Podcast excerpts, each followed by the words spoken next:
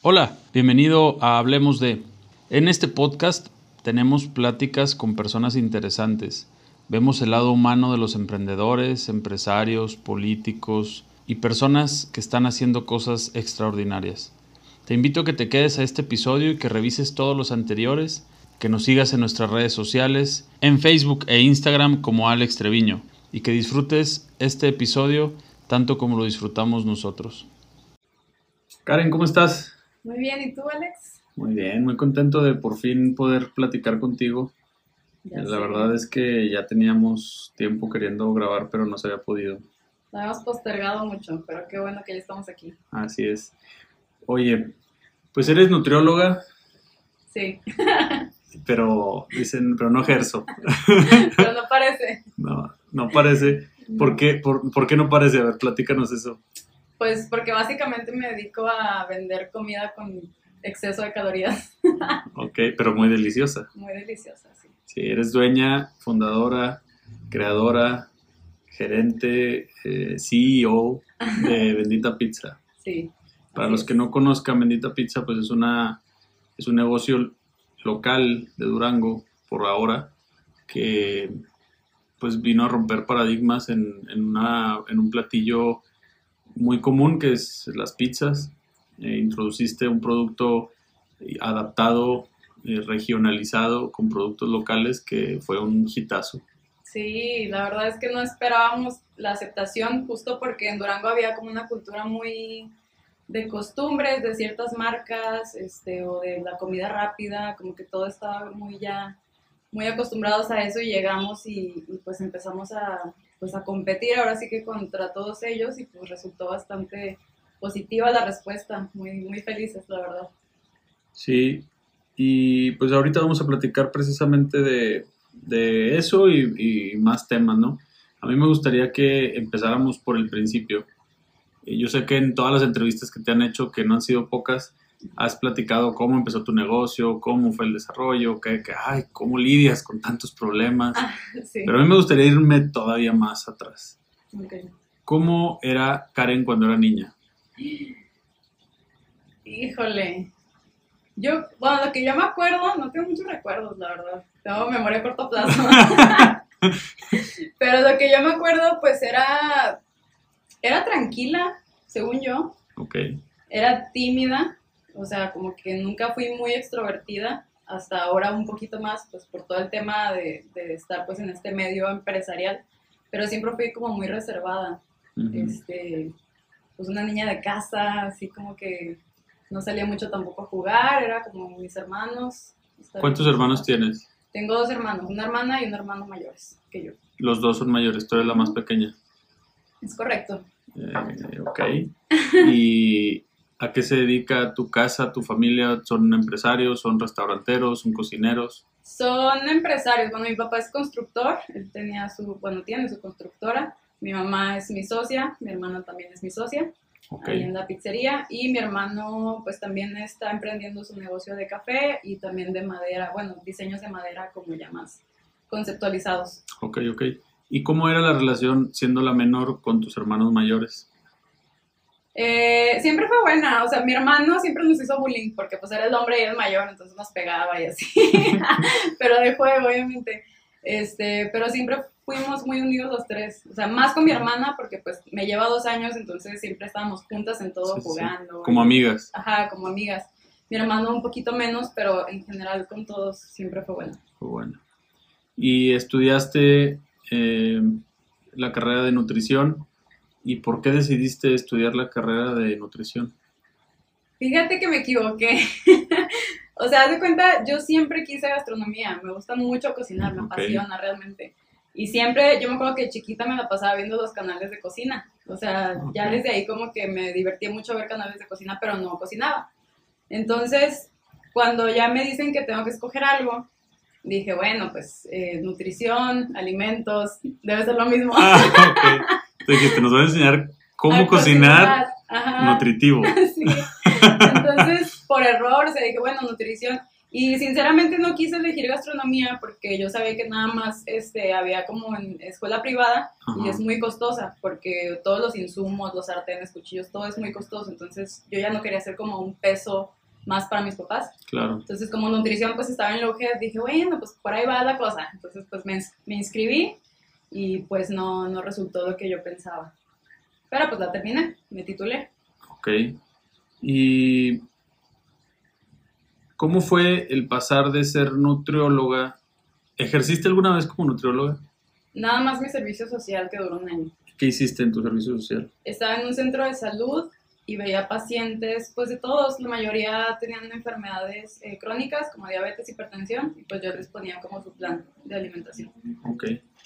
Y, y de ahí, ¿cómo fue el proceso de, soy nutrióloga, licenciada en nutrición, ya hice todo, todos estos años, el servicio y todo, a quiero engordar gente. pues, hace cuenta, eh, cuando estaba estudiando nutrición, me metí un año a estudiar gastronomía en Cacerole, que era una escuela pues un poco más eh, era más fácil porque nomás ibas dos o cuatro horas al día, entonces yo la podía empalmar con mi otra carrera. Okay. Y ahí me empezó a pasar. Ah, pero entonces sí estudiaste. Sí, un año estudié gastronomía. Gastronomía, dos semestres. Sí, dos semestres. ¿Fue la licenciatura, la dejaste trunca o es un curso? O... Lo dejé trunco, era, un, era técnico en gastronomía, dura dos años, entonces yo nada más hice un año. 50%. 50%, 50 gastronómico, 100% nutriólogo. Así es. Bueno, no, la pregunta no es cómo llegaste a, vender pizzas, ah, sino cómo fue el proceso de, te lo digo por, por, mi propia experiencia como psicólogo, para dedicarme a otra cosa, es cómo voy a vencer eso de, pues ya hice todo el tiempo y, cómo voy a desaprovechar esa educación y cómo... Ya. Mira, te voy a ser sincera, nutrición me parece muy interesante. Y claro que es importante que nos cuidemos pero yo siempre he sido amante de la comida, o sea, y para mí cocinar pues es, me apasiona, entonces sí pensé alguna vez en poner comida saludable, o sea, un negocio de comida saludable cuando saliera mi carrera. Pero la verdad es que no, ni me apasionaba, ni a la gente tampoco le apasiona comprar ese tipo de comidas, a menos de que pues estés en régimen. Entonces me fui por lo que me gustaba hacer, o sea, elegí mi, mi pasión, que es la cocina italiana, en lugar de pues eh, hacer como lo correcto, entre comillas. Ok, y en el tema familiar, porque muchas veces, no sé si es tu caso, pues existe la presión de si ya estudiaste, si ya, digo, porque muchos de los que nos están escuchando les pudo haber pasado o les puede estar pasando que, que se están dedicando a algo porque su familia pues los presiona de cierta manera. ¿Cómo fue ese proceso para ti? Pues yo creo que mis papás eh, se portaron bastante buena onda conmigo porque creyeron en mí, o sea, yo sí les dije así como que, oigan, no me encanta nutrición, no me apasiona dar consultas, no me veo en un consultorio, este, hacer dietas me da mucha hueva, la verdad, entonces, eh, pues quiero dedicarme a vender comida. Y pues sí, como que los agarró de, así como de sorpresa, pero al final me terminaron apoyando, o sea, me dijeron, no, pues emprende pues. Ok. Muy bien, entonces hablamos de una familia que fue soporte, que fue apoyo, que fue eh, respaldo para tomar una decisión eh, controversial. Sí, muchísimo, totalmente. ¿Quién dirías que fue el, la persona que, que, más, del cual sentiste más apoyo? Eh, de mi mamá, porque mi mamá empezó conmigo el negocio, o sea, ella me apoyaba en la cocina y se metió a las friegas junto conmigo. Entonces ella fue como que la que siempre creyó en ese sueño. ¿Y cuando hubo momentos difíciles, qué decía mamá? Pues que todo iba a estar bien. O sea, sí, fue un apoyo incondicional, lo es, o sea, hasta la fecha. Ok. ¿Cómo comenzó, ahora sí, cómo comenzó el negocio de Bendita Pizza? Bueno, me remonto a la universidad, ya, ya te platiqué. Nos vamos a regresar. este, estudié gastronomía. Entonces, en la universidad de nutrición, cuando yo tenía que hacer eh, congresos o algo que no tenía dinero para pagar porque pues era estudiambre, eh, se me ocurre hacer pizzas para vender a mis amigos eh, un fin de semana, para sacar para mi viaje, entonces así fue.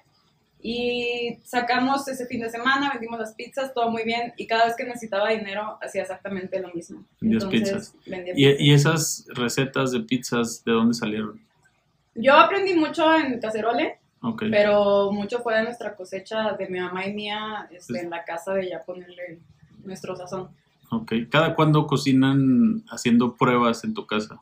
¿Cada haciendo pruebas para la pizzería? Mm, no sé, cada que se nos ocurre algo, o sea, te puedo decir cada mes, cada dos semanas o cada, tres meses. cada, dos, cada dos semanas pudiéramos ah, decir que hay un, ah, o sea, hay una reunión en tu casa para hacer algo, para ver si funciona, para ver si está rico. Sí. Te lo pregunto porque muchas personas desde acá, desde afuera, decimos, oye, qué, qué padre negocio y qué fácil pues es hacer pizzas, ¿no? Y yo creo que no es nada más lo que estamos viendo no, se pensaría que es fácil, pero no. No, no, no. Digo, y lo vemos, ¿no? Que hay personas que, eh, pues de repente ponen un negocio creyendo que pues se va a formar la gente afuera a, comprar y muchas veces no pasa. No, es, es resultado de mucha práctica, de conocimiento, de pasión sobre todo, o sea, no, la gente siempre piensa que la comida es un negocio rentable, fácil, que es la cosa más maravillosa y la verdad es que no. O sea, sí llega mucha gente queriendo poner negocios cuando ni siquiera saben cocinar. Claro. Entonces, pues no, totalmente. Que ni les gusta. No por ese lado, no. ajá, exacto. Ahora, eh, el día, yo recuerdo muy claro el día que tú me dijiste cuánto pagas de gas, yo dije, ¿qué? O sea, ese día eh, creo que me cambió la perspectiva de por qué es, es diferente a comer en un restaurante que preparar en tu casa? O sea, ¿por qué los costos? ¿Por qué la preocupación de los dueños? ¿Por qué, sí, o sea, los costos de, de, mano de obra, de local, de todo, pues es, eso es algo que muchos no alcanzamos a ver y que pues ahí están. Tu negocio ha crecido. Sí. ¿Qué tanto ha crecido? mucho con lo que yo esperaba. O sea, nosotros iniciamos teniendo un, un, local muy pequeño con seis mesas. Porque, y yo nada más quería tener seis mesas porque a mí me da miedo que no se llenara. O sea, arrancamos y yo dije, no, sí, sí está bien. O sea, está doc. Entonces ya cuando vimos el resultado de la Pero porque tú lo querías lleno. Sí. O porque no querías que estuviera vacío, que son dos cosas distintas. Porque, no, porque no quería que estuviera vacío. Ok. O sea, porque... ¿Qué, ¿qué hubiera pasado o qué pasa, Karen, si tú llegas a tu restaurante y estás solo? ¿Ahorita? No, no, no, en aquel momento, ah, o sea, ¿qué hubiera, ¿qué hubiera sentido, qué hubiera pasado? Yo creo que me hubiera desilusionado en algún momento, o sea, ya después de intentarlo mucho tiempo. Porque eso, ese era el miedo, ¿no? Sí. El miedo era que no se llenara, que no tuviera éxito, y el miedo era desilusionarte de la pasión y del sueño que tú tenías. Sí. sí que sigues teniendo. Sí. Y hablando de, de cuánto ha crecido, eh, ¿Cuántas mesas tienes ahora? Tengo 40 meses. ¡Wow! ¿En cuánto tiempo? Eh, cuatro años. pues se dice fácil, ¿no? Se dice fácil. El año pasado queríamos que fueran más, pero pues nos atravesó la pandemia, pero ya este año esperamos tener al menos 10 más. Ok. ¿Y cuáles han sido los principales problemas? Porque la gente diría, bueno, si ya tiene muchas más mesas, le ha ido mucho mejor y todo está mucho más padre, pero muy probablemente también han crecido los problemas, las dificultades. ¿Cuáles han sido los principales problemas a los que te has enfrentado creciendo en tu negocio? El crecer implica muchas cosas, eh, o sea, desde problemas muy pequeñitos, no sé, o sea, por poner un ejemplo, el, el, trato con el personal, o sea, antes tenía cinco personas y ahora tengo 16, 18 personas, entonces desde ahí ya es como, implica pues tener que conectarte con todos y resolver y bla, bla, bla. El tener que estandarizar cosas, o sea, para que todo salga igual, también es un tema que jamás pensé que iba a tener que hacer, porque pues ahora con las dos sucursales se trata de que todo sea igual. Eh, pues no, podría decirte mil cosas, o sea, crecer siempre implica pues tener más, más problemas. Recientemente te enfrentaste a un problema, ¿sí sabes a cuál me refiero? Sí. ¿Qué pasó? Yo creo que jamás lo esperé tampoco y no sabía que era parte de crecer, pero ahora lo entiendo. nos quisieron pues difamar, dar una mala imagen de nosotros en redes sociales, que pues ahorita son súper poderosas y llegaron a muchísima gente eh, diciendo pues que se había, habían puesto un objeto en la comida, Ok. un clavo para ser más exactos. Un clavo concreto de dos pulgadas. Sí.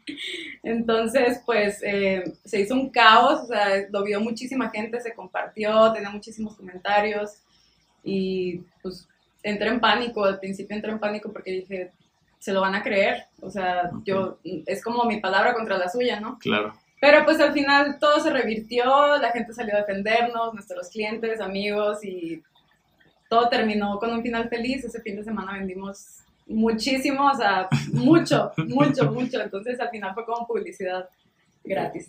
Claro, y, y ahí viene el dicho que no hay mala publicidad, ¿no? O sea, Ajá, toda la publicidad de una u otra manera suma. Sí. ¿Dirías que la envidia eh, es un, un principal problema cuando vas creciendo? Sí, totalmente. Sí, luego empiezan a decir de que, ay, seguro está haciendo algo para crecer ahí. O sea, todo este tipo de comentarios, y más Durango se presta mucho, no sé por qué. Este, siempre hay este tipo de comentarios, pero pues supongo que son gajes del oficio. Claro. Y el, el tema de delegar, ¿cómo se te da? Al principio era muy aprensiva, muy, o sea, los primeros dos años de operación. Yo operaba todo. Y luego me, me dieron un gran consejo que me, me cambió la vida, que fue aprender a delegar, contrata gerentes. Entonces, eh, contraté el primer gerente, pero yo no le quería soltar el negocio porque, pues, es como mi bebé, o sea, yo Claro. como madre así de que es que tú no vas a saber cómo hacerlo. se te va a caer y se va a pegar. Sí. Y pues nada, me sorprendió, o sea, el, el hombre es muy hábil, eh, me enseñó muchas cosas, yo me enseñé muchas cosas a él y pues ahora funciona perfectamente sin mí, ahora que aprendí a delegar y pues ya tengo gerentes, tengo eh, gente para todo y pues ya camina solo. Ok. ¿Y, y qué sigue para Bendita Pizza, ya que, que tiene gerentes, ya que la dueña aprendió a delegar, que ha crecido y que se ha enfrentado a problemas y que los ha podido sortear, que tiene cuatro años? ¿Qué sigue para Bendita Pizza? Pues seguir creciendo, inevitablemente. En Durango, pues queda todavía una sucursal más por poner. Luego nos pensamos ir a los estados eh, colindantes, empezando pues Mazatlán, eh, tal vez Torreón y Zacatecas. Y a futuro pues nos encantaría que fuera franquicia nacional. Ok. Eh, ¿Qué pasaría si hoy alguien llega y te quiere comprar Bendita Pizza? No lo vendría. ¿No? No. ¿Por qué, ¿Por qué no? porque eh, porque quiero seguirlo creciendo y quiero que sea mío. O sea, tal vez suena como muy... O sea, quieres, quieres seguirlo creciendo y quieres que sea tuyo porque Sí. probablemente podría crecer en manos de alguien más. Sí, claro, cuando franquiciemos tal vez sea diferente, pero voy a seguir siendo pues, la, la dueña. no sé, o sea, que, pues es un tema sentimental más que nada. O sea, es como el primer negocio y, y hay como mucho, mucha historia, mucho esfuerzo y pues no, todavía no estoy lista para dejarlo ir. Ok. ¿Y qué sigue para Ana Karen? Híjole, Porque, pues, ¿cuántos años tienes? 20 28. 28 años y ya, ya estás pensando en, en franquiciar tu primer negocio. ¿Cómo, qué sigue? O sea, Ay, no sé. o sea, sí sé. Eh, hay proyectos personales, obviamente, eh, tener un patrimonio ya eh, como físico para mí, para mi familia, si es que lo tengo en los próximos años. Eh, me encantaría tener más restaurantes de otros giros, o sea, no nada más dedicarme como a la comida italiana o a las pizzas. Pues hay proyectos a futuro. Podemos hacer bendita, bendito sushi. Benditos tacos. sí. Ok. Por- más restaurantes y, y crecer como, como persona. Si tú pudieras viajar en el tiempo, hace cinco años que no estaba Bendita Pizza, ¿qué le dirías a, a Karen? No, Me vas a creer. Gasha. no sabes lo que te viene. Agárrate. No, pues le diría, mantente fuerte. O sea, neta, no te rindas porque va, va a valer la pena cada lágrima y cada estrés. Este, va a valer la pena, o sea, totalmente. Va a valer la pena. En esas veces que, que hubo lágrimas y que hubo estrés y que hubo... ¿Qué fue lo que te mantuvo en, en el camino? Yo creo que es la pasión que siento por mi negocio. O sea, yo siempre digo, bueno, todos ponemos negocios porque obviamente queremos dinero, ¿no? Claro. Pero siento que el mío sí fue mucho por la pasión de, de cuando yo vendía pizzas en, en mi casa, que la gente me daba retroalimentación y comentarios muy positivos y eso a mí me llenaba bastante. O sea, para mí eso era como wow, o sea, más que que me pagues 200 pesos, eso, eso para mí era como lo que realmente me llenaba. Entonces, la pasión que yo siento al, al, al, vender los alimentos que hacen feliz a la gente y que llegan y me dicen como tú de que no, está buenísimo y eso es como que lo que me mueve y lo que me mantiene ahí. Y también pues la parte de que yo sé que ahora ya dependen de mí muchas personas, o sea, nada más no soy yo y mi negocio, o sea, es mi familia, que son mis socios, las familias de mis colaboradores y pues como que tiene ya impacto en muchas más personas, entonces yo no puedo ponerme a rendirme así un día de que, ay, no, ya no puedo. Pues no. Ok.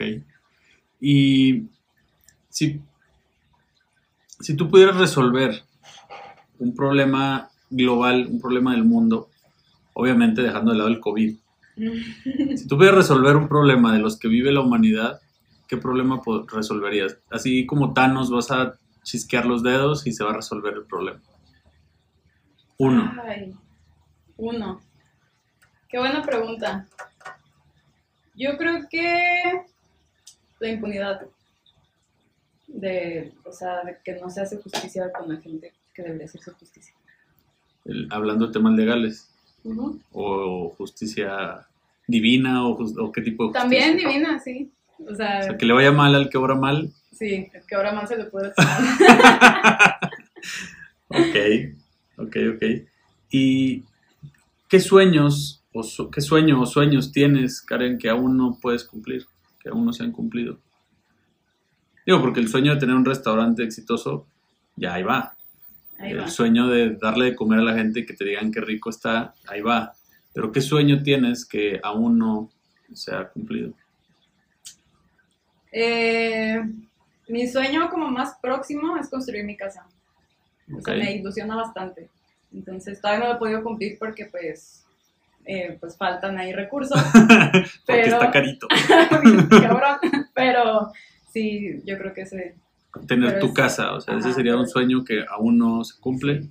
Pero Ok, sé que se va a cumplir pronto. ok. Entonces, no sé. No sé, otro sueño. Es que creo que me siento muy afortunada. O sea, no, no quiero. Hablas desde como- tu privilegio. Hablo de mi privilegio, pero no, no podría pedir más. O sea, tengo justo lo que necesito y ya lo demás es añadidura. Ok. Pues bueno, ¿qué mensaje quisieras transmitir, Karen? ¿Qué, qué, qué es lo que quisieras que la gente recordara cuando Karen ya no esté? ¿Qué es lo que cuando en 100 años que, que ya no exista Karen, pero que Bendita Pizza siga haciendo feliz a la gente y haya un cuadro tuyo así viejita colgado en cada sucursal? ¿Qué quieres que la gente recuerde o qué quieres que diga ahí abajo de ese cuadro? Bueno, no lo puedo poner como una frase, lo- como el mensaje que quiero dar, pero lo pueden resumir ustedes ahí en su mente. Yo creo que todo lo que tenemos y todo lo que hacemos y lo que recibimos, pues es producto de cómo actuamos. Entonces, siempre yo trato de ser una buena persona y todo lo que se ha hecho en Bendita eh, siempre ha sido como genuino y se, se hace con la mejor intención de todas. Entonces, yo creo que lo recibimos en forma de, pues, ahora sí que, no sé, de clientes, de dinero, no sé, todo. Hemos tenido mucha bendición. Y pues es justo eso, es eh, una buena persona, ser amable siempre, eh, hacer bien y pues ya lo demás la vida te lo va a recompensar. Haz el bien y lo demás la vida te lo va a recompensar.